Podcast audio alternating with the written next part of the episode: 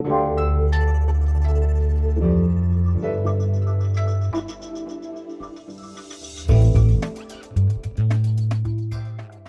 Politikteil, der wöchentliche Politik-Podcast von Zeit und Zeit Online. Seriously, Es war die Hölle auf Erden, so etwas habe ich noch nie gesehen. Ich habe an Kriegen teilgenommen, an zwei Kriegen in meinem Leben, aber so etwas habe ich noch nie gesehen. Leichen überall, ein Gemetzel. Es war ihnen egal, ob du ein Mann oder eine Frau bist, ob du jung oder alt bist. Sie sind Killer, Mörder und was sie getan haben, kann niemals vergeben werden. what they did is never be, can be. Ja, wir haben hier einen Mann gehört, der das Festival in der Wüste Negev überlebt hat, bei dem mindestens 260 Menschen getötet wurden. An zwei Kriegen habe er teilgenommen, sagt er, und nichts sei so schlimm gewesen wie das, was er jetzt erlebt hat. Seit dem Terroranschlag der Hamas auf Israel am vergangenen Wochenende sind furchtbare, unvorstellbare Geschichten wie diese überall zu hören und zu lesen.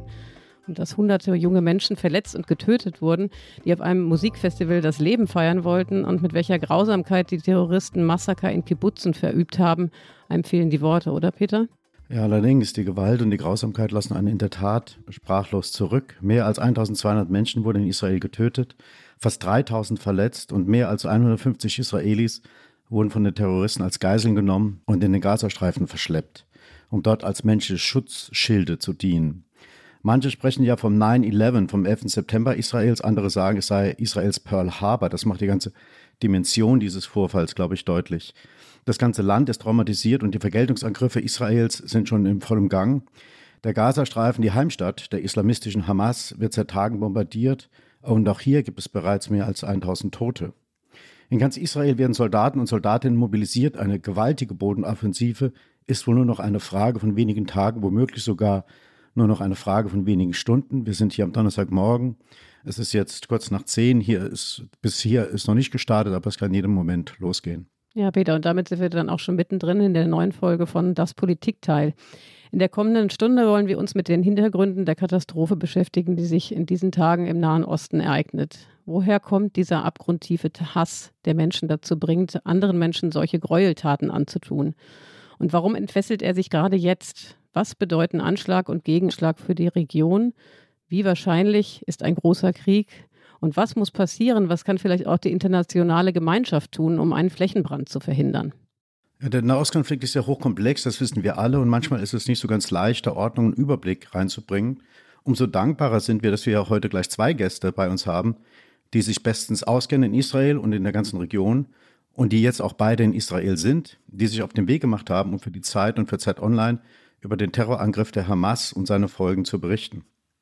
Ja, aber bevor ich die Ihnen jetzt äh, vorstelle, liebe Hörerinnen und Hörer, wollen wir uns kurz selber mal vorstellen, sagen, wer hinter dem Mikrofon hier eigentlich sitzt. Das eine bin ich, das ist Peter Tausend und mir gegenüber sitzt meine sehr geschätzte Kollegin Iliana Grabitz. Hallo. Ja, und bei uns ist heute zum einen unser erster Gast ist Lea Frese. Lea ist die eigentlich im Libanon stationiert für die Zeit und für Zeit Online und ist die Ostkorrespondentin der Zeit. Und sie ist gleich am Wochenende nach dem Terrorangriff, als es losging, nach Israel geflogen und hat in der aktuellen Ausgabe, wie ich finde, eine sehr, sehr bewegende, sehr, sehr gute Geschichte geschrieben darüber, wie die Hinterbliebenen, wie die, wie die Angehörige von Geiseln jetzt danach fahnden, was aus ihren Familienangehörigen geworden ist und ein kleiner Lesetipp, das lohnt sich wirklich, dieses Stück auf zwei Seiten zu lesen in der aktuellen Ausgabe der Zeit. Dem schließe ich mich ausdrücklich an und stelle gerne unseren zweiten Gast vor. Das ist Jan Ross. Treue Hörer und Hörerinnen kennen ihn bislang als vor allen Dingen als Experten für Großbritannien. Ich glaube, da waren Sie zweimal bei uns zu Gast oder vielleicht auch mehr. Was vielen nicht bekannt ist, ist, dass er auch ein großer Kenner Israels ist und auch er ist, Peter, du hast es eben gesagt, äh, nach Israel gereist, ist heute Morgen angekommen und ist uns aus Jerusalem zugeschaltet. Ganz toll, dass Sie beide heute unsere Gäste sind. Herzlich willkommen. Wunderbar, dass wir da sein dürfen. Hallo Lea, hören wir dich auch oder hörst du uns? Ja, guten Morgen, guten Morgen aus Aschkelon. Ja, Lea, darf ich mit dir anfangen? Hast du uns auch heute das Geräusch mitgebracht und das wollen wir uns jetzt mal anhören.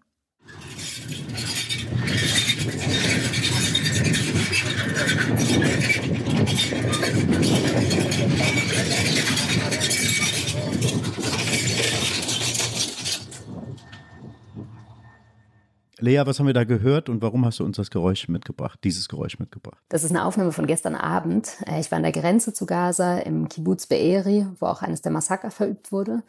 Und äh, gleich rund um diesen Kibbutz auf den Feldern ist jetzt eine riesige Streitmacht aufgefahren. Das sind Panzer und äh, schweres Gerät. Und das Geräusch, was wir gerade gehört haben, sind praktisch diese Panzerketten. Ja, du kennst ja Israel gut und warst schon häufig vor Ort. Erzähl mal, mit welchen Gefühlen bist du diesmal dorthin gereist und in welchem Zustand hast du das Land, das du ja gut, gut kennst, diesmal vorgefunden? Ja, ich bin losgeflogen, schon mit großem Erschrecken. Wir hatten ja Samstag diese Nachrichten. Ich weiß noch, dass so der erste Moment war, es gibt Kämpfer der Hamas, die eingedrungen sind nach Israel, aber es war alles noch ganz unklar. Man wusste nicht, wie viele. Das ganze Ausmaß wurde dann erst im Laufe des Tages oder am nächsten Tag klar. Aber ich bin schon mit Erschrecken los. Und als ich ankam, es war ganz gespenstisch, ich bin mitten in der Nacht gelandet. Es gab ja auch nur noch wenige Flugzeuge. Und ich kam an und es war dunkel und äh, alles war ganz leer und ich bin direkt in den Süden gefahren, also in Richtung Grenze. Und es war einfach an vielen Orten war auch der Strom ausgefallen. Also es, ich bin, bin praktisch alleine runtergefahren. Dann tagsüber, ich bin am nächsten Tag gleich weiter in den Süden an die Grenze. Und es war wirklich so, als, als käme man in ein anderes Land. Es war praktisch ein, ein Land aus den Fugen. Man fuhr so in den Süden rein und es Überall an der Straße waren äh, liegen gebliebene und ausgebrannte Autos, äh, zum Teil noch äh, Leichen. Aus der einen Richtung kamen ganz viele Krankenwagen, die noch auch Leichen geborgen haben an dem, zu dem Zeitpunkt schon. Und äh, in die andere Richtung fuhr schon von einfach Kolonnen über Kolonnen von Panzern und schwerem Gerät. Also man merkte irgendwie, dass das war nicht das Israel, was ich so kenne, das vielleicht oft in Gefahr ist, aber doch immer auch sehr in Kontrolle und sehr wehrhaft sondern das hier war ein Israel sehr verwundet und in Auflösung. Lea, auf der einen Seite ist ja militärische Präsenz und Gewalt, die Angst vor Anschlägen gehören ja einerseits zum Alltag der Menschen, die in Israel leben. Und andererseits gibt es aber auch Regionen in Israel, ich denke da vor allem an Tel Aviv, an, die, an, äh, an diese sehr lebensfrohe Stadt, wo kaum was davon zu spüren ist oder gar nichts davon zu spüren ist. Dort herrscht Leben, Lebensfreude, Part, ist eine Partystadt, buntes Treiben. Hat man sich vielleicht zu sicher gefühlt in Israel? Hat man nicht mehr daran geglaubt, dass ein Anschlag dieses Ausmaßes noch vorstellbar ist? Ich war jetzt gestern Nacht äh, das erste Mal in, in, Tel Aviv und auch das war, auch da war es jetzt zu merken, es ist einfach, das ganze Land ist im Ausnahmezustand, es ist ganz leer nachts, es gibt dann nur noch einzelne so Sicherheitspatrouillen, die durch die Gegend fahren, also ähm, so diese, ja, die, der Ausnahmezustand ist jetzt, hat schon das ganze Land erfasst. Ich glaube, hat man sich zu sicher gefühlt. Auf eine Weise sicherlich. Ich glaube, die Gefahr hat immer geschwebt. Es gab immer, auch in, gerade im letzten Jahr, ähm, immer wieder, ja, die Angst vor einem großen Krieg war immer irgendwie da, war immer im Hintergrund. Aber das jetzt, was passiert ist, ist, glaube ich, sehr anders, weil es hier eigentlich, glaube ich, um eine, es ist etwas passiert, was man dachte, komplett unter Kontrolle zu haben. Man hat gefürchtet, vielleicht einen Angriff aus Iran oder von der Hezbollah aus dem Libanon oder irgendwie, aber dass das aus Gaza kommen kann, dass Israel ja nun seit 16 Jahren komplett abschottet, wo die Grenze total abgedichtet ist, das natürlich eine Gefahr darstellt, aber eben doch eine, die man dachte, unter so einigermaßen unter Kontrolle zu haben. Das ist, glaube ich, etwas, was man, ja, was, womit niemand gerechnet hat und auch die Art, also ich meine, diese unfassbare Brutalität der Gewalt und dieses Eindringen praktisch in, in das, was ja wo man sich in Israel am, am meisten zu Hause fühlt, diese, äh, gerade auch in den, in den Kibbuzim und praktisch, wenn die, die sind in diese Dörfer eingedrungen und haben wild um sich geschossen und getötet, wen sie, wen sie töten konnten. Das ist natürlich das Ultimative, ne, am Samstagmorgen, Schabbatmorgen, es war ein Feiertag, ein religiöser Feiertag, eigentlich einer, an dem Fröhlichkeit herrscht. Und ja, so praktisch im eigenen, im eigenen Haus, im eigenen, im, im sichersten so überfallen zu werden und dann noch praktisch von Angesicht zu Angesicht, nicht durch Raketen oder irgendwas praktisch von weit her. Das ist, glaube ich, etwas, was alle total erschüttert hat und was jetzt hier gerade auch überall im ganzen Land zu spüren ist. Das ist jetzt einfach eine, so das Gefühl von relativer Sicherheit ist komplett verloren gegangen. Lea, schon was du in diesen ersten Minuten erzählt hast, ist eigentlich so unfassbar und so schrecklich. Und ähm, ich habe mal eine Frage an dich als Reporterin in einem Krisen- oder in diesem Fall Kriegsgebiet. Gibt es da für dich Momente, in denen du denkst, das, das, das packe ich nicht, das halte ich nicht aus? Also ich habe das jetzt hier persönlich nicht. Ich habe oft den Eindruck, so ich bin ja hier und ich glaube andere Reporter auch, man ist einfach sehr unmittelbar konfrontiert mit dem, was passiert. Und klar, das berührt und bewegt, aber es ist irgendwie auch alles sehr echt.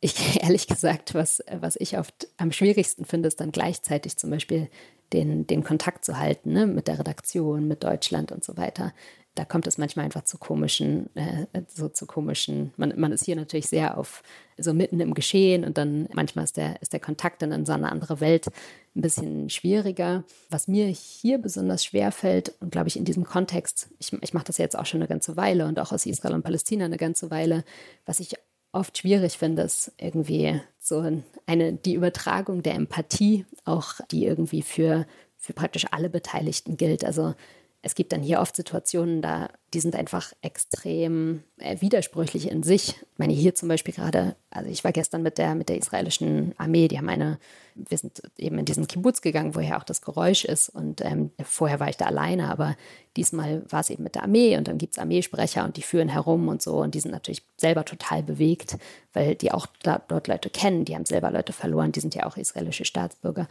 Und dann kamen aber so Aussagen wie, also wer das hier gemacht hat, also die in Gaza, das sind keine Menschen, die sind nicht mal Tiere, die sind schlimmer als Tiere. Wenn wir da jetzt reingehen, wir müssen, wir müssen das komplett, wir müssen das einfach komplett platt machen. Wir dürfen jetzt keine Menschlichkeit zeigen. Also in aller Emotionalität, die man versteht, ist das natürlich auch wieder eine Aussage, die total schockiert. Und ähm, ich glaube, das kenne ich so aus diesem Kontext von, von allen Seiten. Also das sind so Momente, die ich am schwierigsten finde. Werbung. Die fünf reichsten Männer haben ihr Vermögen seit 2020 verdoppelt.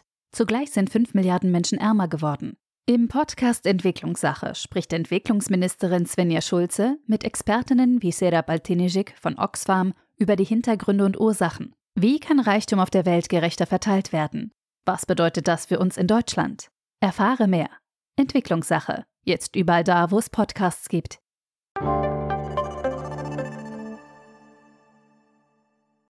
Lea, in der Geschichte, die du für die Zeit geschrieben hast, von der ich eben schon berichtet habe, geht es ja um das Schicksal einer 34-jährigen Frau, die von den Hamas verschleppt wurde. Vater und Kind konnten sich retten in letzter Sekunde. Du hast den Bruder der Frau getroffen. Kannst du uns ein bisschen beschreiben, was die Angehörigen tun, was sie tun können, um irgendwie Kontakt zu ihren Angehörigen zu bekommen? Haben sie Kontakt zur Regierung oder was, was, was läuft da? Und wie halten die das eigentlich aus? Wie war dein Eindruck von dem Bruder, den du da getroffen hast? Ich glaube, das Aushalten ist noch das Einfachste in so einer Notsituation. Ich glaube, da geht es dann einfach darum, zu handeln. Bei der Familie war es sehr bewegend. Ähm, ich äh, war dann bei denen zu Hause. Die sind sowieso eine, so als Familie sehr eng und haben, haben ein sehr enges Verhältnis zueinander. Und ähm, die kamen gerade am Freitag ähm, aus dem Urlaub wieder zusammen, alle. Und äh, der Bruder war eben mit im Urlaub gewesen und das, das kleine Kind und so weiter. Und ähm, jetzt haben sie richtig so eine Art Schaltzentrale eingerichtet im, im, in der Wohnung des Vaters in Tel Aviv und sitzen jetzt alle um diesen großen Esstisch und sind, halten einfach so richtig zusammen. Das war ganz toll und bewegend zu sehen. Auch gesagt, sie wissen eben nicht, sie sind sich nicht ganz sicher, ob die Jarden jetzt wirklich nach Gaza rein verschleppt wurde oder vielleicht doch irgendwo noch vor der Grenze liegt, vielleicht tot, vielleicht, ähm, vielleicht verwundet. Deshalb haben sie sie in den letzten Tagen immer wieder gesucht. Die Chancen sind aber, sagt die Familie selber, auch sehr gering. Sie gehen schon davon aus, dass sie in Gaza ist. Was können sie tun? Ihnen war ganz, ganz wichtig, deshalb haben sie auch mit uns gesprochen. Sie sagen, dieser, dieser Geiselfall, ne, jetzt guckt da die ganze Welt drauf, aber sowas dauert ja lange. Also wenn die wirklich gefangen genommen sind, das kann ja jetzt Wochen, Monate dauern und es wird darum gehen. Und es ist es wird wichtig sein, dass die Aufmerksamkeit darauf bleibt, dass der internationale Druck da ist, ähm, dass auch ein Druck darauf da ist, diese Geiseln jetzt auch in allem, was kommt, militärisch im Kopf zu behalten. Es gab jetzt schon Aussagen auch von israelischen Politikern, die eben sagten, wenn wir jetzt reingehen nach Gaza, also eine, zum Beispiel eine Bodenoffensive, wir können nicht zu viel Rücksicht nehmen auf die Geiseln. Das ist natürlich jetzt ein un, also unfassbares moralisches Dilemma. Aber da merkt man jetzt eben den Familien an. Sie brauchen einfach, sie müssen erreichen, dass das Schicksal dieser Menschen im Vordergrund steht. Und ähm, ja, das war bei dieser Familie besonders bewegend. Die sind da eben, ja, die sind dabei. Die Frau, also sie heißt ja Yadin, ist ja eine von insgesamt um die 150 Geiseln der Hamas. Und du schreibst in deinem Stück, dass im Grunde das ganze Land damit in Geiselhaft ist. Was weiß man denn? Stellen die Hamas schon Forderungen, was die Geiseln angeht? Und welche Optionen bleiben eigentlich Israel? Also da gibt es ja eigentlich nur zwei, ne? Hart bleiben und den Tod der Geiseln einkalkulieren oder verhandeln. Gibt es da ein richtig oder ein falsch? Also bislang gibt es keine konkreten Forderungen von der Hamas. Es gibt Gespräche, es gibt offene Gesprächskanäle äh, mit mehreren Seiten, zumindest soweit wir es im Moment wissen. Es sind mehrere Staaten involviert, darunter Ägypten, darunter auch die Türkei und Saudi-Arabien, die jetzt irgendwie ähm, versuchen zu vermitteln. Noch ist es zumindest, was ich überblicken kann, gibt es praktisch nicht den einen entscheidenden Kanal, sondern es mehrere, die, mehrere ähm, die aktiv sind. Es ist glaube ich, jetzt für alle Seiten extrem schwierig aus dieser Situation irgendwie herauszukommen, vor allen Dingen was die Geiseln angeht. Die Hamas hat in der Vergangenheit schon mehrfach Geiseln genommen. Es gab zum Beispiel den berühmten Fall des Soldaten Gilad Shalit, der wurde nach Gaza verschleppt und wurde am Ende tatsächlich nach vielen Jahren gab es eine Einigung und Gilad Shalit wurde im Gegenzug für mehr als 1000 palästinensische Häftlinge praktisch freigelassen. Das ist natürlich in diesem Fall überhaupt nicht denkbar. Erstens geht es hier nicht um Soldaten. Das, was hier geschehen ist, ist einfach ein Verbrechen gegen die Menschlichkeit, so Geiseln zu nehmen, zivile Geiseln zu nehmen. Und da muss erstens die Antwort eine andere sein. Es steht überhaupt in Frage, ob man irgendwas, ob man irgendwen austauschen könnte. Dann ist natürlich die Frage, es ist einfach eine sehr große Zahl ich vermute stark auch sehr, sehr, sehr viel größer, als die Hamas jemals sich hätte vorstellen können, dass sowas passieren kann. Und die Frage ist jetzt, kann es einen Austausch geben? Wie ist die Möglichkeit, die jetzt zu schützen, auch in einer militärischen Aktion, die Israel unweigerlich ausführen muss, aus politischem Kalkül und auch ausführen wird? Ich glaube, das, das ist wirklich gerade ein, ein großes Dilemma für alle Seiten. Und die größte, also das, worauf wir die größte Hoffnung setzen können, ist, dass wirklich eine der ausländischen Mächte ähm, vermitteln kann. Bevor wir jetzt gleich Jan dazu nehmen, möchte ich gerne noch einmal nachfragen. Äh, Gilad Shalit hast du gerade erwähnt, der wurde ja für mehr als 1000 Gefangene ausgetauscht. Wird das denn jetzt, nachdem was passiert ist, wird das denn jetzt als ein Fehler betrachtet, dass man praktisch so viele Kämpfer freigegeben hat? Und hat das irgendwelche politische Konsequenzen für irgendjemanden? Also letztendlich für den Premierminister? Also erstens ist es schon einige Jahre her. Ich glaube auch nicht, dass im Gegenzug unbedingt Kämpfer freigelassen wurden. Das ist in der Regel nicht der Fall, sondern es sind dann andere, andere Gefangene, die freigelassen werden. In diesem Land geht es gerade wirklich um die akute Reaktion. Das ganze Land ist jetzt orientiert auf den Gegenschlag. Also erstmal die, die Sicherheit, die Absicherung, das war die letzten Tage, das hat ja auch echt lange gedauert, diese Gebiete wieder unter Kontrolle zu bringen. Der nächste Schritt ist jetzt wirklich Gegenschlag, militärische Offensive und alles ist darauf ausgerichtet. Ich habe gestern mit einem äh, israelischen, einigermaßen bekannten Politiker gesprochen, der jetzt selber an der, an der Front ist, der ist als Reservist jetzt Kommandeur und ich habe ihn ein bisschen gefragt, irgendwie das Versagen der Sicherheitskräfte und, und so weiter. Und er sagt einfach sofort, das ist jetzt nicht das Thema. Es geht noch nicht darum, irgendwas aufzuarbeiten, nach hinten zu gucken. Es geht jetzt nur darum, auch eine richtige Strategie zu finden für diesen Einmarsch und irgendwie erstmal, also erstmal praktisch Sicherheit und eine, eine mächtige Reaktion. Und ich denke, diese ganzen politischen Verantwortlichkeiten, auch das praktisch der bisherige Umgang mit der Hamas, der ja durchaus auch einfach super komplex ist und so, wo die, diese, ja, der Umgang auch von israelischer Seite gar nicht eindeutig ist, das ist ein Thema für die nächsten Monate, würde ich denken. אנחנו מטילים מצור מוחלט על העיר עזה. אין חשמל, אין מזון, אין מים, אין דלק. הכל סגור. אנחנו נלחמים בחיות אדם ואנחנו נוהגים בהתאם. Also mein Hebräisch ist zwar nicht so wahnsinnig gut, aber ich glaube, was hier gesagt wurde, ist im Kern, Gaza wird nie mehr das sein, was es mal war. Und wir haben den israelischen Verteidigungsminister gerade gehört. Also Jan ist ja jetzt mit dabei hier. Herzlich willkommen nochmal, Jan. Danke, dass Sie da sind. Und gerne mal eine Frage zu, aus, zum Anfang aus dem, aus dem Seminar Nahostkonflikt für Einsteiger oder für Anfänger. Wer oder was, alle reden über die Hamas, aber wer oder was ist eigentlich die Hamas, dass wir das einmal geklärt haben? Die Hamas ist einer der zwei wichtigen Parteien, Fraktionen, Gruppierungen, die es im äh, palästinensischen äh, politischen Leben gibt. Das andere ist die, ist die Fatah, die säkulare Bewegung, die im Wesentlichen in der Westbank regiert, unter Abu Mazen oder Abbas, äh, wie er bürgerlich heißt. Die äh, Hamas beherrscht den Gazastreifen, also das andere Stück palästinensisches Territorium. Ihrer Geschichte nach stammt sie aus der Muslimbruderschaft, also aus der radikal-islamistischen Bewegung. Sie versteht sich als eine Widerstandsbewegung gegen Israel, dessen Existenzrecht sie nicht äh, anerkennt. Und sie wird von den Vereinigten Staaten, von der Europäischen Union und von vielen anderen als Terrororganisation gelistet, schon lange vor diesen, vor diesen Anschlägen.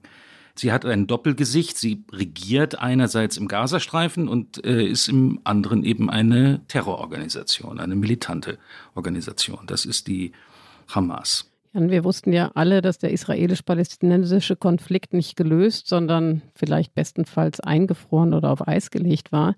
Dass er gerade jetzt, das hatte ich auch in der Anmoderation gesagt, dass er gerade jetzt so brutal erneut ausbricht, war zumindest für Leute hier überraschend. Gibt es eine Erklärung dafür, dass die Hamas gerade jetzt zugeschlagen hat? Es gibt Spekulationen darüber, auch intelligente Spekulationen. Was den größeren Kontext angeht, werden zwei Aspekte häufiger genannt. Das eine ist das Gefühl, dass Israel geschwächt war in den letzten Monaten durch innenpolitische Auseinandersetzungen.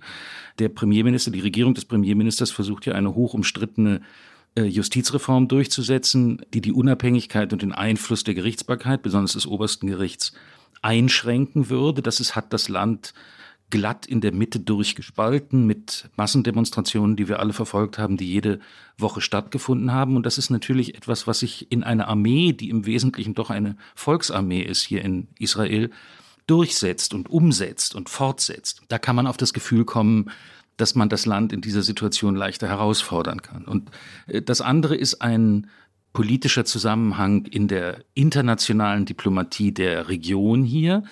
Äh, das ist, dass Israel sehr weit gekommen ist in Verhandlungen über einen diplomatischen Ausgleich mit Saudi-Arabien, also dem in gewisser Weise als Energiesupermacht und Hüter der heiligen Städten von Mekka und Medina wichtigsten, auch symbolisch extrem wichtigen arabischen und islamischen Land. Und dieses zu stören, eine solche Verständigung äh, zu verhindern, ist ein Ziel insbesondere des Iran, der sich von einer solchen Allianz bedroht fühlen müsste. Und der Iran wiederum ist finanziell, äh, aber auch durch Waffenlieferungen und durch Training einer der wichtigsten Unterstützer der Hamas. Also da kann man ein Interesse erkennen, etwas, was in dieser Weltgegend im Augenblick im Gange ist oder im Gange war, zu zerstören oder zu stören jedenfalls. Das sind mögliche politische Motive in einem größeren Rahmen. Lea hat uns ja eben erzählt, dass in Israel jetzt so die Stimmung herrscht. Es ist nicht die Zeit, äh, über Fehler zu reden, über Versagen zu reden, über Schuldfragen zu reden. Aber wir können das trotzdem hier schon mal tun. Der Mossad gilt ja als der beste, weil effizienteste Geheimdienst der Welt. Nun heißt es gerade, der Mossad habe versagt, weil er vor dem Angriff äh, nicht gewarnt hat und überrascht geworden ist. Ich frage mich, ob das denn stimmt, weil ich habe jetzt hier und da auch gelesen, dass die israelische Regierung durchaus informiert äh, gewesen sei um Benjamin Netanyahu, dass halt äh, sich da so eine explosive Mischung entwickelt im Gazastreifen und dass auch jede Menge Waffen in den Gazastreifen hineingeschmuggelt wurden. Also die Frage, ist, ist der Mossad, trägt er eine Hauptschuld? Ist die Regierung diejenige, die da versagt hat? Was bedeutet das politisch? Wenn wir jetzt mal über das, was jetzt in den nächsten Tagen ansteht, ein bisschen hinausschauen, welche Folgen wird das haben? Also technisch für die Aufklärung bei den Palästinensern ist nicht der Mossad zuständig. Der ist sozusagen der Auslandsgeheimdienst für etwas entferntere Regionen. Also die machen sowas wie Iran. Das wäre also vor allem Shin Bet oder der, oder der Militärgeheimdienst, die sich um diese Sachen kümmern. Aber klar, die haben irgendwas nicht, was ganz Wesentliches nicht mitbekommen. Es gibt inzwischen ja Informationen. Die New York Times hat gestern eine erste relativ ausführliche Recherche publiziert über Dinge, die schiefgelaufen sind auf so einer mehr technischen Ebene. Das bezieht sich zum Beispiel darauf, dass man sich offenbar im Umfeld des Gazastreifens zu sehr auf Kameraüberwachung verlassen hat, nicht genügend auf Präsenz von Soldaten an Posten und es ist der Hamas eben offenbar gelungen, durch das Ausschalten von Funkmasten diese Überwachungskameras teilweise oder in relativ großem Stil sogar funktionsunfähig zu machen. Also wir lernen nach und nach ein bisschen was über die Details dieser Fehler, die da passiert sind. Es gibt aber auch, glaube ich, darüber in diesem Zusammenhang einen größeren Rahmen. Es ist schon so, und das liegt jetzt nicht einfach nur an Geheimdienstinformationen, sondern das ist die Perspektive gewesen, die sich das israelische Sicherheitsestablishment einschließlich der Armee in den vergangenen Jahren eingeredet hat, könnte man sagen, oder von dem sie sich überzeugt hat, war der Gedanke, dass die Hamas in Gaza im Wesentlichen unter Kontrolle, abgeschreckt ist. Man schießt da ab und zu Raketen rein oder bombardiert, wenn die Raketen geschossen haben. Damit macht man klar, dass man größere Übergriffe nicht dulden würde. Man hilft ihnen sogar ein bisschen beim Regieren, indem man Bürgern von Gaza die Gelegenheit verschafft, in Israel zu arbeiten und damit Geld zu verdienen und das nach Gaza reinzubringen. Also man hat indirekt die Hamas dort auch stabilisiert. Und die Vorstellung war eben, dass das eine im Großen und Ganzen stabiles Arrangement sei. Und diese Annahme hat sich eben als fundamental falsch erwiesen. Das geht aber über die Frage, wurden irgendwelche Warnungen übersehen, weit hinaus. Man hat sich das Ganze komplett verkehrt zurechtgelegt. Und das ist das, worüber dann irgendwann, wenn man durch die erste Welle der Reaktionen durch ist, man auch dann wird reden müssen. Jan, äh, die gegenwärtige aktuelle Lage in Israel wird häufig verglichen mit dem Beginn des Yom Kippur-Krieges vor ziemlich genau 50 Jahren. Und auch damals war ja Israel vom Ausbruch der Gewalt völlig überrascht worden und musste massive Verluste hinnehmen. Als Konsequenz damals daraus trat die damalige Premierministerin zurück. Was ist Ihre Prognose bezüglich Benjamin Netanyahu? Sie haben ja eben selber gesagt, dass er derjenige ist, der allem voran durch die Justizreform das Land massiv geschwächt hat in den vergangenen Monaten. Also sein kurzfristiges politisches Überleben ist jetzt erst einmal gesichert durch die Bildung dieser Regierung der nationalen Einheit, die sich im Augenblick vollzieht, also bei der jetzt mindestens eine Oppositionspartei äh, und der führende Politiker einer Oppositionspartei, Benny Gantz, ins Kabinett eingetreten ist, auch ins Sicherheitskabinett, also ins innerste Entscheidungszentrum für alle die militärischen und politischen Entscheidungen, die jetzt anstehen. Dass das mittelfristig für Netanyahu gut ausgehen wird, kann ich mir schwer vorstellen, sagen wir mal so. Es ist halt schon diese Justizreform, würde man ja beim besten Willen nicht als großen politischen Erfolg bezeichnen. Jetzt wird sie natürlich auch noch kassiert, denn mit einem Kabinett der nationalen Einheit kann man sie nicht mehr verabschieden. Er hat jetzt die Gegner dieser äh, Reform in der Regierung. Es ist auch zur Bedingung gemacht worden, dass keine kontroversen Projekte verfolgt werden. Und dann wird man sich natürlich hinterher fragen, wie konnte das under his watch, wie die Amerikaner sagen würden, passieren? Und dann ist er alt und dann gibt es den Korruptionsverdacht und, und, und, und. Also das ist jetzt schon nochmal ein mächtiger Faktor, der für sein mittelfristiges politisches Ende spricht. Aber einstweilen wird sich das Land, da stimme ich Lea völlig zu, auf den massiven Gegenschlag konzentrieren, der auch nicht eine Sache von nicht nur nicht eine Sache von Tagen, ich, ich würde mal sagen, nicht mal eine Sache von Wochen, sondern wirklich dieser Krieg wird eine Sache von Monaten sein. Ich würde gerne mal die Meinung von beiden jetzt hören, also von Jan und von Lea, zum folgenden Sachverhalt. Es gibt ja zahlreiche Palästinenser in aller Welt und längst nicht nur die, die das, den jetzigen Gewaltakt gegen Zivilisten, gegen Frauen, gegen Kinder damit rechtfertigen, dass Palästinenser im Gazastreifen systematisch unterdrückt würden durch den Staat Israel. Die Gewalt der Hamas ist in dieser Logik, in dieser Argumentationslogik nur eine Reaktion auf die Gewalt Israels. Was ist von diesem Argument zu halten? Nichts ist von diesem Argument zu halten. Die Zerstörung, die Nichtanerkennung der Existenz Israels ist ein fundamentaler Glaubenssatz der Hamas. Das hängt gar nicht davon ab, was die Israelis in Gaza tun. Diese Leute wollen den Staat Israel nicht haben. Sie halten den ganzen Zionismus für ein verhängnisvolles und äh, verbrecherisches Projekt. Und das ist die Grundmotivation. Trägt die israelische Besatzungspolitik dazu bei, solchen Leuten Zulauf zu verschaffen? Allerdings. Das ist eine ganz andere Frage, ob man das pragmatisch richtig handhabt. Aber die Motivation, die Energie, die dahinter steckt, ist nicht eine Reaktion auf israelische Politik, sondern ist Ausdruck eines zutiefst zerstörerischen Weltbildes. Also eine Rechtfertigung dieser Verbrechen, vor allem dieser Verbrechen gegen Zivilisten, kann es nicht geben. Der Kontext der Besatzung und der Unterdrückung in Gaza und in Palästina ist aber eine Realität. Es gibt durchaus legitimen Widerstand dagegen. der vom Völkerrecht gedeckt ist. Allerdings hat das mit dem, was jetzt am Wochenende passiert ist, wirklich gar nichts zu tun. Das sind reine Massaker an Zivilisten und ganz klare Verbrechen. Was ich interessant finde, ist, dass jetzt viel der, gerade auch in Israel, auch von dem, vom israelischen Verteidigungsminister, vom Premierminister, wurde jetzt gerade gestern Abend in Fernsehansprachen, die ich hier mitverfolgt habe, viel der Vergleich gezogen von Hamas zu, zum IS. Das heißt jetzt immer, das ist der IS die praktisch schlimmer als der IS. Das sind die Verbrechen, die sie begehen. Das ist natürlich, um zu betonen, was für abscheuliche Taten hier begangen wurden.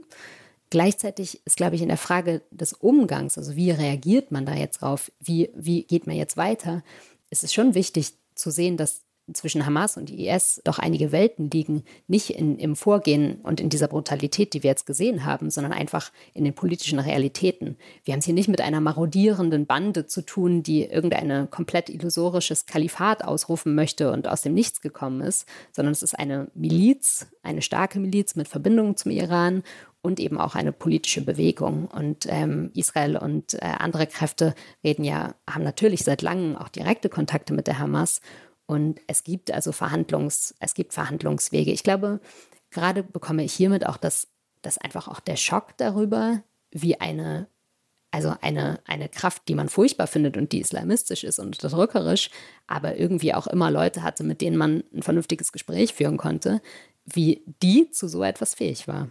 Jan, möchten Sie da noch darauf reagieren? Ja, ich, das ist ein interessanter Punkt, den Lea da am Schluss anspricht. Natürlich hat es Arrangements gegeben zwischen Israel und der Hamas, auch zwischen anderen staatlichen Akteuren und der Hamas.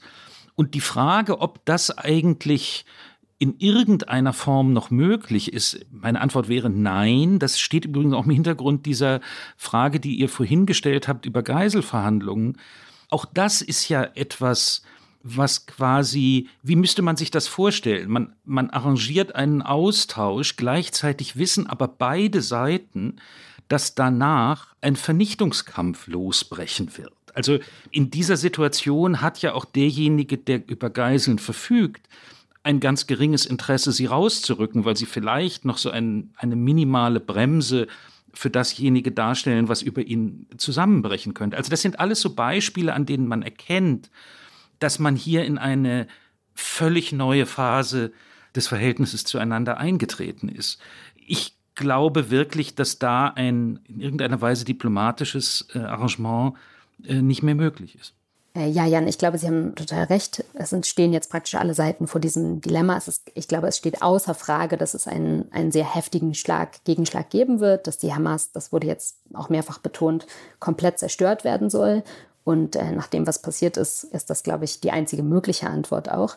Die Frage ist natürlich letztlich, wer soll dann das Vakuum füllen? Es war ja nun auch so, dass wer soll Gaza regieren und wie möchte man überhaupt mit diesem Streifen umgehen? Ich glaube, eine Sache, das, das ist jetzt nicht praktisch, das ist nicht die akut erste Frage, aber die Frage, die aufkommen wird, ist, man hat es ja, man, man hat hier über sehr viele Jahre eine eigentlich komplett unmögliche Situation auf, aufrechterhalten. Gaza ist ein Streifen mit zwei, mehr als zwei Millionen Einwohnern. Der ist abgeschottet. Und das war immer schon ein Dilemma, wie man damit umgeht. Es gibt äh, so, das Gewaltpotenzial war immer riesig und, und man hat es ja auch öfter gesehen. Gleichzeitig wurde natürlich auch völkerrechtswidrig einfach eine sehr große Menge an Zivilisten dort eingesperrt, die da jetzt eben auch sind. Und das hat so lange geklappt, wie man, wie man dachte, man könnte das unter Kontrolle haben. Und es gibt irgendwie eine, eine Kraft, die da drin das mehr oder weniger kontrolliert, auch wenn sie es auf abscheuliche Weise tut. Also vor dieser Frage steht man jetzt, wenn Israel da tatsächlich mit Bodentruppen reingeht, wie soll es denn danach weitergehen? Will, soll Israel das verwalten? Wie soll das aussehen?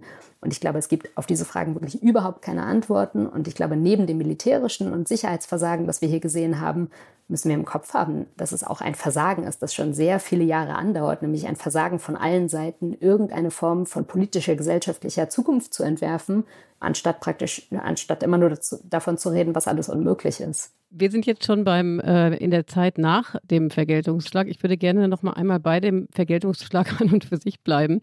Und zwar, Lea, du hast ja zu Recht gesagt, äh, das Verständnis ist groß, die Solidarität mit Israel ist groß. Wir alle wissen, es muss einen Vergeltungsschlag geben. Aber dennoch gibt es hierzulande schon eine Diskussion darüber, ob das Maß der Vergeltung, was wir ja noch gar nicht wissen, was das Ausmaß sein wird, gerechtfertigt ist. Ist so eine Debatte richtig? Äh, die Frage stelle ich jetzt mal ganz bewusst an Jan. Es ist ja so, dass eben von diesem Vergeltungsschlag nicht nur die Hamas betroffen ist, sondern eben auch tausende Zivilisten. Jetzt sind schon tausend Palästinenser getötet worden und wir müssen sicherlich mit weiteren Zehntausenden Toten rechnen, wenn die Bodenoffensive erst losgeht. Also ich würde mich dem Problem nicht über den Begriff der Vergeltung annähern. Vergeltung ist ein unpolitischer und strategisch wertloser Begriff, glaube ich.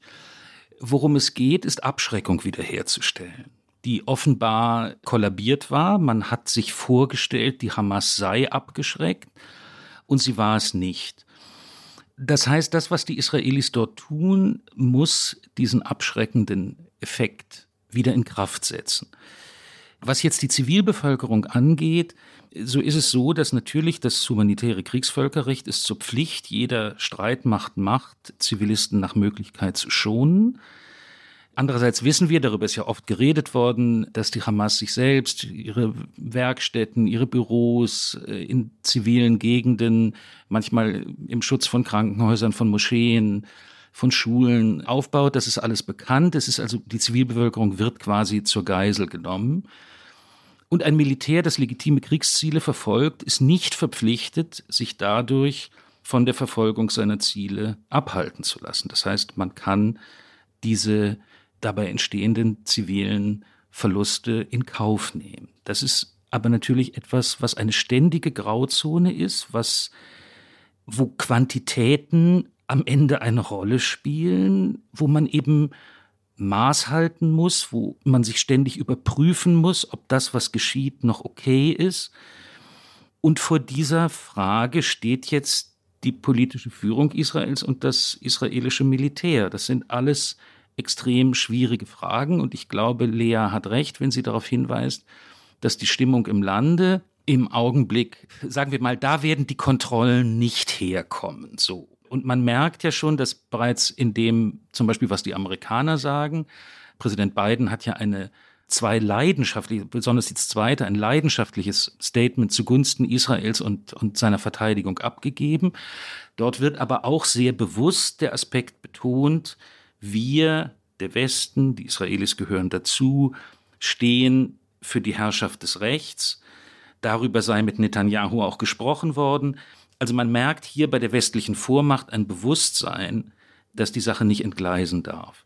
Aber vor die Klammer ziehen würde ich das Recht der Israelis auf Selbstverteidigung. Vergeltung ist, glaube ich, wirklich nicht der, nicht der Begriff, der, der weiterführt. Und die strategische Notwendigkeit, Abschreckung wiederherzustellen. Das sind die beiden entscheidenden Elemente. Ja, an dieser Stelle darf ich einen zweiten Lesetipp aussprechen, nämlich den äh, von dem Leitartikel von äh, Jan Ross in der aktuellen Ausgabe der Zeit, wo diese Frage, die gerade aufgeworfen wurde, auch verhandelt wird. Und er endet mit einem, ich finde, sehr, sehr starken Satz, nämlich nicht nur das leidende Israel hat unsere Solidarität verdient, sondern auch das kämpfende. Sind Sie denn sozusagen erwartungsfroh, dass diese Solidarität, die jetzt auch hier in Deutschland überall zu spüren ist oder in sehr, sehr weiten Teilen zu spüren ist, dass die aufrechterhalten bleibt. Naja, der Artikel ist natürlich schon geschrieben aus einer gewissen Besorgnis heraus, dass diese Solidarität abbröckeln könnte und verfallen könnte. Denn das haben wir öfters erlebt. Und es ist sehr schwer, den primären moralischen Impuls und den Punkt, von dem wir ausgegangen sind, einfach im Gedächtnis zu behalten. Wie hat das Ganze, wie ist das Ganze losgegangen? Warum geschieht das jetzt? Und es war mir wichtig, darauf hinzuweisen. Bisher ist die westliche Reaktion sehr eindeutig und klar. Ich glaube auch, dass sich etwas Grundlegendes im Westen geändert hat. Insofern glaube ich nicht, dass das so schnell verfliegen wird. Aber Zweifel werden kommen und die Zweifel kommen ja auch zurecht. Zweifeln ist ja nichts Verkehrtes. Nur man muss dann eben auch aus dem Zweifel heraus trotzdem sich an gewisse Fundamentaldaten zurückerinnern. Und das war der Grund, warum ich diesen Leitartikel geschrieben habe. Ja, ich habe zwei Eindrücke. Erstens zu Jan, äh, Sie sagten, es geht jetzt nicht um Vergeltung, sondern es geht darum, die Abschreckung wiederherzustellen. Mein Eindruck von hier und aus Gesprächen ist, dass wir tatsächlich gerade da an einem ganz neuen Punkt sind. Es ging immer um Abschreckung und es ging nicht äh, rein um Vergeltung. Und ich glaube, darum geht es jetzt nicht mehr. Es geht tatsächlich darum, dass jetzt der Eindruck ist, man möchte die Hamas wirklich zerstören. Die darf kein, kein politischer Akteur mehr sein. Und das Wort Vergeltung kursiert hier viel und das wird eben auch vom, von der Regierung benutzt. Nach dem, was passiert ist, ist es, glaube ich, auch die einzige, die einzige Botschaft, die, die irgendwie, die sinnvoll ist und die volle Unterstützung der israelischen Öffentlichkeit hier hat. Was eben auch zum Kontext gehört, der Konflikt hat ja nicht am Samstag begonnen. Und äh, ich glaube, die Besatzungssituation, die keine dieser Verbrechen rechtfertigt, die aber eben eine politische Realität ist, mit der man umgehen muss, die wird auch wieder zum Tragen kommen. Und ich glaube, es hat einen Grund, dass die Bodenoffensive oder dass eine Offensive, die kommen wird, jetzt schon seit Tagen herausgezögert wird. Man weiß nicht genau, wie vorgehen. Diese Armee, die ich hier erlebe, das ist nicht die Armee, die, die man vielleicht so im Kopf hat. Das ist nicht diese organisierte, total schlagkräftige Armee. Da herrscht ein bisschen Chaos. Und es herrscht vor allen Dingen auch, glaube ich, ein einfach strategisches Chaos, weil man nicht weiß, was man jetzt erreichen kann und möchte. Und ich glaube, das müssen wir auch im Kopf behalten, wenn wir jetzt in den nächsten Tagen und Wochen sicherlich diese Bilder sehen. Ich glaube, das ist genau das Dilemma, aus dem man sich eben nie herausmanövriert hat, dass man eine zivile Bevölkerung. Sie haben eben das Wort Geiseln, so geiselhaft benutzt. Ich glaube, das würde ich hier nicht anwenden, aber man hat eben die Hamas natürlich und auch Israel und auch die internationale Gemeinschaft hat über Jahre hingenommen, dass es eine Situation gibt, in der eine sehr große Zahl von Zivilisten in Gaza in einer eigentlich unhaltbaren Lage gehalten wird und eben auch die, auch die Anwohner, auch die Bevölkerung Israels, ja auch in dieser unhaltbaren Lage gehalten wird. Ich meine, diese Dörfer, die jetzt überfallen wurden, muss man sich vorstellen, das sind alles Dörfer, die sind voller Raketenschutzbunker und das ist alles so praktisch die, jedes Wohnhaus ist irgendwie richtig abgedichtet, weil die ja schon seit Jahren unter dem Raketenbeschuss leben. Das ist ja jetzt nichts Neues. Und ich glaube, dass man das politisch hingenommen hat und dass auch die, auch die internationale Gemeinschaft das so hingenommen hat, ist Teil eines Problems. Und ich glaube, die, die, aus diesem Dilemma, das wird sehr lange dauern, bis diese Fragen aufkommen, aber sie sind einfach relevant. Es ist durchaus vorstellbar, dass wenn Israel es gelingt, äh, sowohl Hamas als auch möglicherweise Hezbollah äh, entscheidend militärisch zu schwächen, der Iran seinen beiden Verbündeten in dieser Region zur Hilfe eilen wird, egal in welcher Form. Und dann haben wir sozusagen einen kompletten Flächenbrand äh, im Mittleren und Nahen Osten. Wir haben ja einen Experten gehört, Carlo Massala, der Militäranalyst. Die Befürchtung, die seit dem Überfall der Hamas im Raum steht, lautet ja, der Konflikt zwischen Israel und der Hamas breitet sich zu einem Flächenbrand aus. Wir haben es also gerade gehört, er hat es ja auch prognostiziert. Eine ganz entscheidende Rolle dabei spielt die vom Libanon aus agierende Terrormiliz Hisbollah, die eine zweite Front gegen Israel eröffnen könnte. Was macht die Hisbollah eigentlich so gefährlich, Jan? Naja, die Hisbollah hat ganz andere militärische Kapazitäten als die Hamas. Diese Raketen sind besser. Es gibt äh, seit Jahren Präzisionslenkraketen, die dorthin geschafft werden. Die Israelis versuchen immer, diese Lieferungen zu unterbrechen. Die Hisbollah ist auch zahlenmäßig stärker und sie beherrscht ja praktisch den Süden Libanons. Hat, ein, äh, hat, hat einfach eine ganz andere strategische Tiefe als die Hamas, die da in diesem blätrigen äh, Gazastreifen sitzt. Also das ist, und sie hat eine engere tiefere Verbindung zum Iran. Es ist eine schiitische Miliz, die Hamas, das sind Sunniten. Das ist eine über viele Jahre gewachsene Beziehung. Lea kennt sich da viel besser aus als ich, aber aus israelischer Sicht ist das immer, das gehört aber auch ein bisschen sozusagen zu den Fehlkalkulationen natürlich.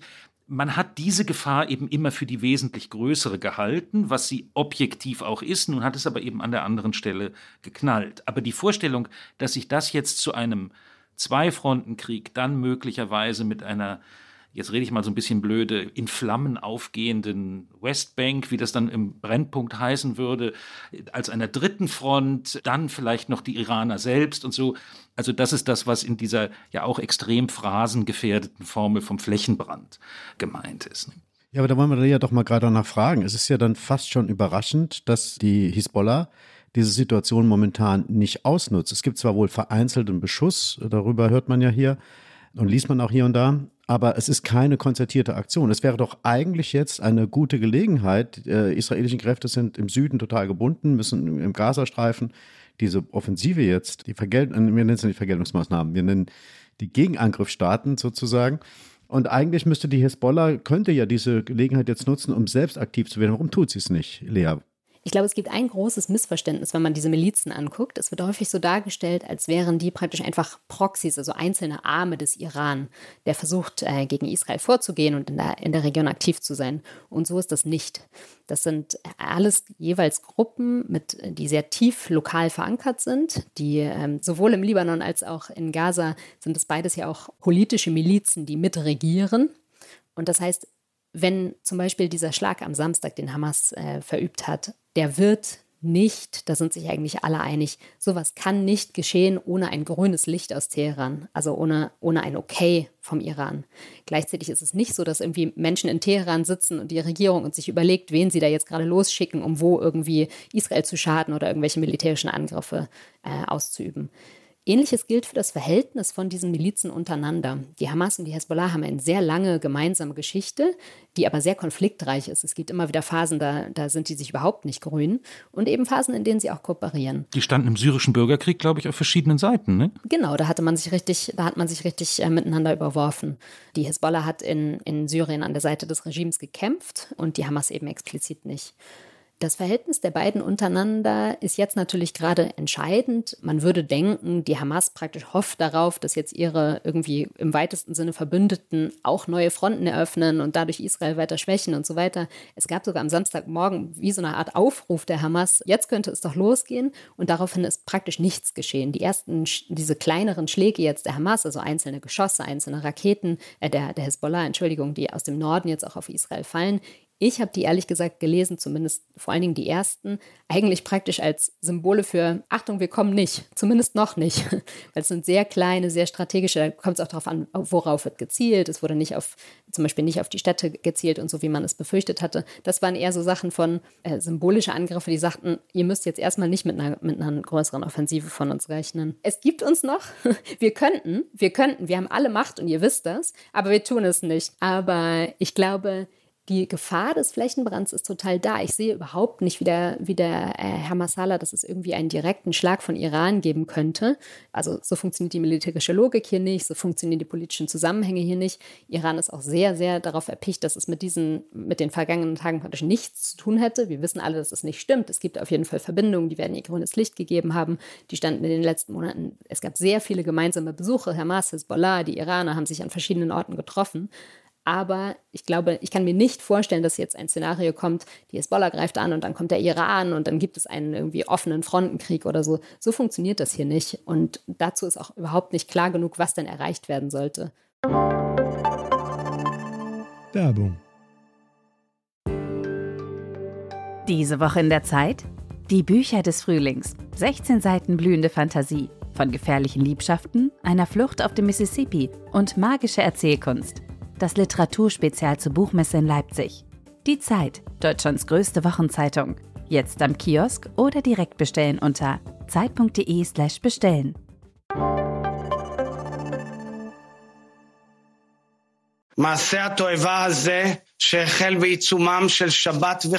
Diese verabscheuungswürdige Tat, die am Schabbat und am Feiertag begann, als sie die Grenze überquerten und dann die Gemeinden in der Nähe der Grenze angriffen, ist eine immense Sünde. Eine Sünde, die nicht nur von einer mörderischen Terrororganisation angeführt wird, sondern auch von einer Achse des Bösen mit Sitz im Iran.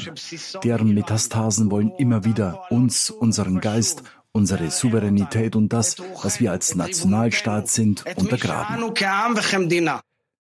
Ja, wir haben gerade den äh, aktuellen Staatspräsidenten von Israel gehört, Herrn Herzog. Und er wirft ja dem Iran vor, hinter diesen ganzen Aktionen doch zu stehen. Also ein bisschen aktiver sieht er anscheinend die Rolle, als sie jetzt äh, gerade eben Lea beschrieben hat. Und was ja auffällt, finde ich, ist ja schon diese Interessenidentität von Hamas und Iran. Jan hat es ja am Anfang erwähnt was ein äh, großes Motiv ist, nämlich die Annäherung oder Aussöhnung sogar Israels mit mehreren arabischen Staaten, vorweg Saudi-Arabien und arabische, Vereinigte Arabische Emirate, zu torpedieren. Ist denn durch diesen, durch diesen Angriff der Hamas, Jan, ist denn dieses Ziel erreicht oder wird es erreicht? Naja, durch den Angriff an sich natürlich noch nicht. Ich glaube, man muss zwei Dinge unterscheiden. Das eine ist natürlich auch der Terroranschlag, dieser Massenterroranschlag an sich hat eine Wirkung, insofern er, und so ist er, glaube ich, auch gedacht, strategisch sozusagen, indem er gewissermaßen das Paradigma der Gewalt in großem Stil als Handlungsoption für die palästinensische Sache wieder zu etablieren versucht. Das ist die Tiefenbotschaft der Sache. Und das ist die Botschaft, die im Augenblick unter den staatlichen Akteuren nur der Iran propagiert, die nur dem Iran nützt und die eben nur das iranische Interesse ist. Das unabhängig, also das anders als alles, was man sonst versucht hat, Frieden mit Israel oder irgendwie einfach so eine Art kalter Krieg und Koexistenz und, oder, oder schlichte Depression, was weithin die Realität ist, gewissermaßen eine Lanze, eine schreckliche Lanze dafür zu brechen, dass man versuchen kann, auch nochmal in ganz großem Stil brutal zu werden. Und das ist sehr gefährlich, glaube ich, als, äh, als Botschaft. Das steckt schon in dem Akt selbst. Und das Zweite ist, äh, und da kommt jetzt diese, äh, diese saudische äh, Angelegenheit und das Verhalten anderer arabischer Staaten ins Spiel. Die Aussöhnungspolitik mit Israel ist eine, die, die, arabisch, die manche arabische Regierungen machen, aber die nicht vorsichtig ausgedrückt durch die Bank populär bei ihren Bevölkerungen ist. Das sind autokratische Regierungen, die können aber trotzdem nicht gänzlich ohne Rücksicht auf ihre Bevölkerung und auf die öffentliche Meinung in ihren Ländern agieren. Insbesondere können sie es nicht in der Palästinenserfrage. Und wenn jetzt Bilder von furchtbarem Kriegsgeschehen aus Gaza bei einem israelischen Gegenangriff die Stimmung aufheizen, dann kann es auch für autoritäre oder wie im Falle äh, Saudi-Arabiens geradezu absolutistische Regierungen sehr schwer werden, Aussöhnungspläne mit Israel, die sie aus ihren eigenen strategischen, teilweise auch ökonomischen, aber im Wesentlichen strategischen Interessen verfolgen, weiter zu betreiben. Da kommt dann die Frage der, der israelischen Reaktion und wie wirkt das äh, ins Spiel. Also wir sind jetzt hier an einem Punkt im äh, Politikteil, äh, der ja manchmal aufkommt, wo man das Gefühl hat, man bräuchte jetzt eigentlich noch zwei oder drei Stunden länger, um die ganzen Verästelungen äh, des Themas dann tatsächlich auch äh, zufriedenstellend zu bearbeiten. Wir sind jetzt schon bei über einer Stunde. Insofern ähm, würde ich jetzt doch gerne noch einmal vielleicht auch auf die Rolle der internationalen Gemeinschaft zu sprechen kommen zum Schluss. Also wir können feststellen, nach all dem, was wir hier besprochen haben, die Situation im Nahen Osten ist brandgefährlich oder hochgefährlich und es droht ein Flächenbrand. Sie haben recht, das ist ein, eigentlich ein Satz für, den, für das Phrasenschwein, Jan. Aber gleich, da, gleich im selben Atemzug stellt sich natürlich die Frage, wie kann sich die internationale Gemeinschaft positionieren in diesem Konflikt und vermutlich vor allem die USA, die ja auch schon ihren größten Flugzeugträger ins östliche Mittelmeer entsandt haben.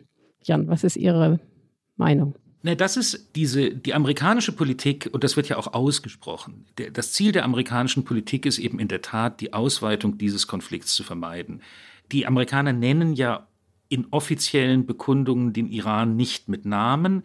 Es wird dann immer gesagt, kein anderer Akteur soll sich eingeladen fühlen oder soll in Versuchung geraten, das jetzt auszunutzen. Und damit ist natürlich Hezbollah und Iran gemeint.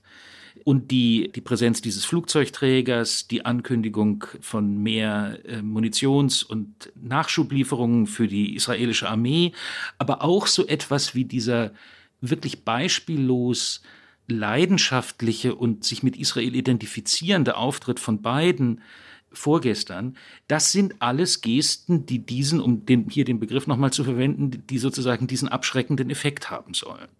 Und man kann im Interesse der Leute hier und der Leute überall nur hoffen, dass das Erfolg hat. Ich würde gerne noch einen Aspekt ansprechen, der nochmal vielleicht eine ganz andere Dimension äh, aufmacht. Dafür ist es eigentlich fast schon zu spät, aber dass wir es zumindest mal anreißen.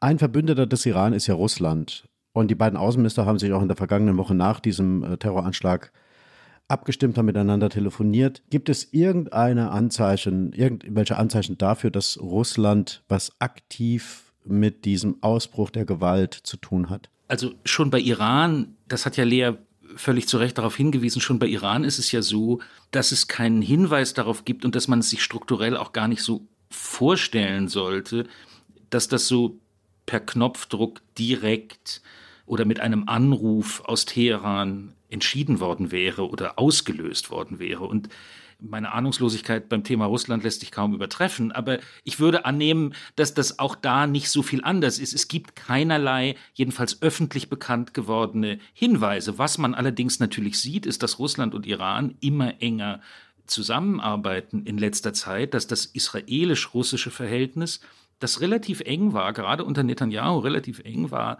sich deutlich abgekühlt hat. Ja, und es ist doch auch, in, wenn ich einmal noch dazwischen fragen darf. Es ist doch erkennbar, dass es sehr im Interesse Russlands ist, dass die Aufmerksamkeit der Weltöffentlichkeit sich jetzt gerade verlagert. Weg von der Ukraine, wo wir bisher immer hingeschaut haben. Jetzt schauen wir seit einer Woche nur noch nach Israel eigentlich und äh, von der Ukraine geht eine Berichterstattung, medialen Berichterstattung nahezu unter. Ja, und es ist ja auch bei den, zum Beispiel bei dieser Besuchsdiplomatie, die Lea erwähnt hat, es hat ja auch Hamas-Besuche in äh, Moskau gegeben. Also, dass da sich so ein Netzwerk der Sympathien und gemeinsamen Interessen zunehmend verdichtet, das glaube ich ist offenkundig. Ob man irgendwelche direkte Miturheberschaft damit schon hat, ist eine andere Frage.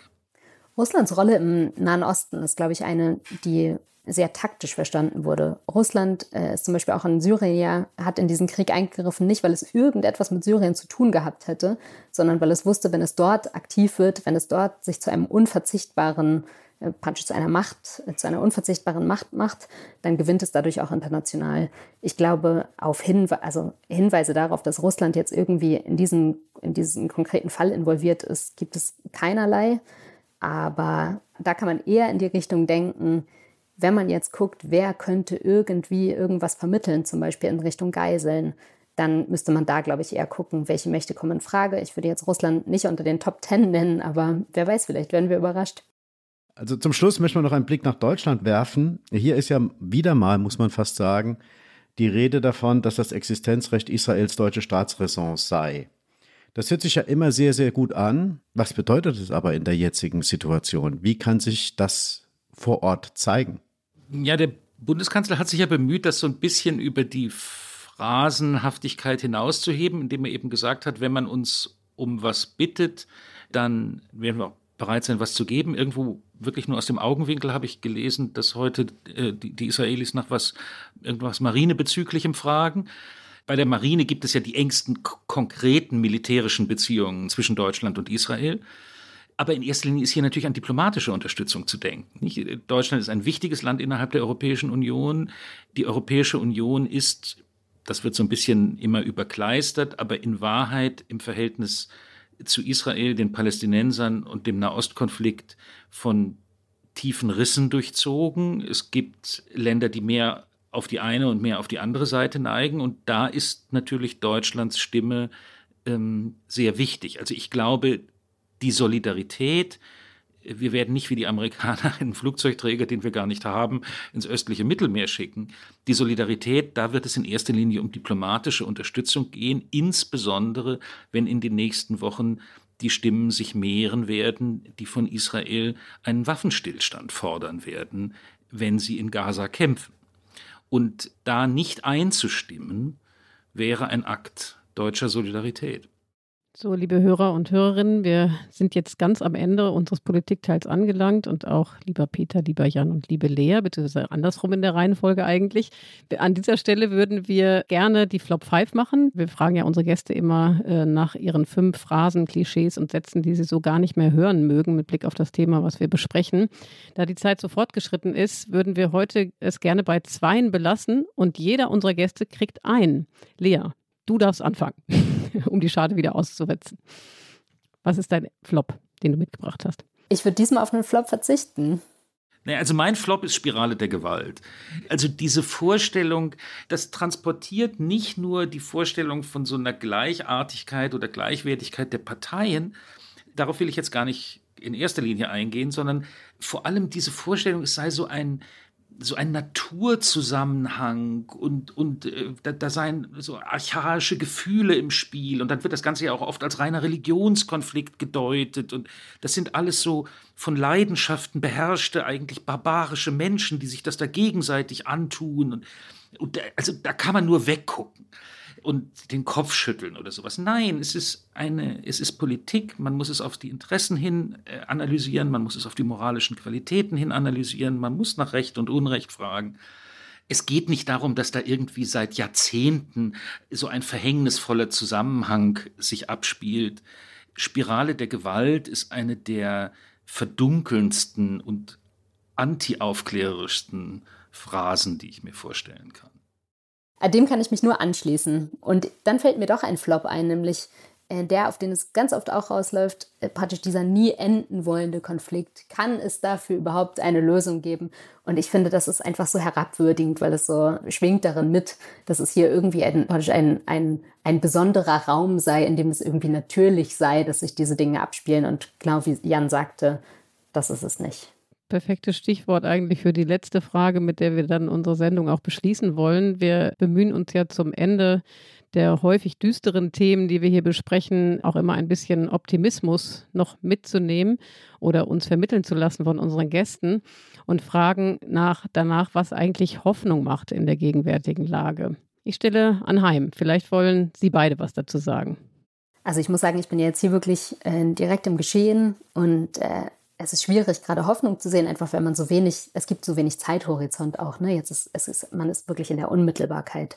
Was ich immer am meisten mitnehme und gerade hier auch wieder, ist einfach immer das Unmittelbare und Menschliche. Also die Menschen, mit denen ich Kontakt bin hier äh, in Israel, in Gaza, da spielen sich gerade natürlich in all dem Schrecken auch unfassbare Szenen von gegenseitiger Wärme und Hilfe und Solidarität ab.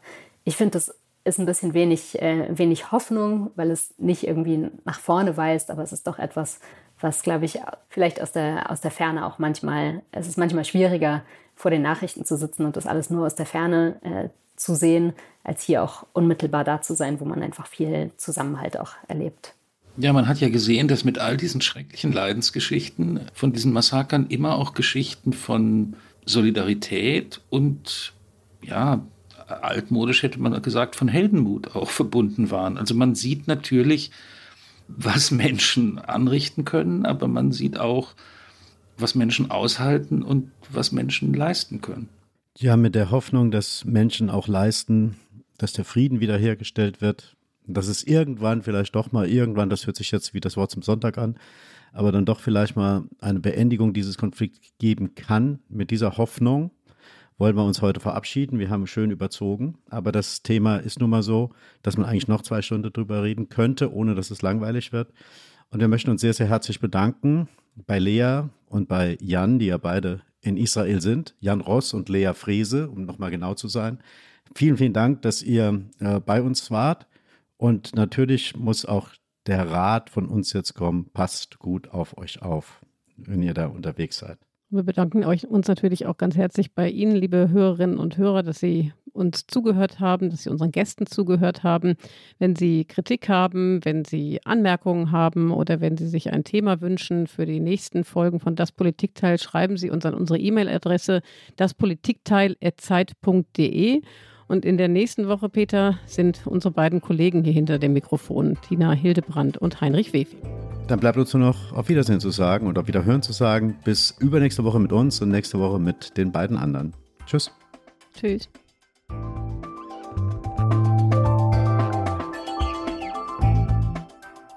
Das Politikteil ist ein Podcast von Zeit und Zeit Online, produziert von poolartists.de.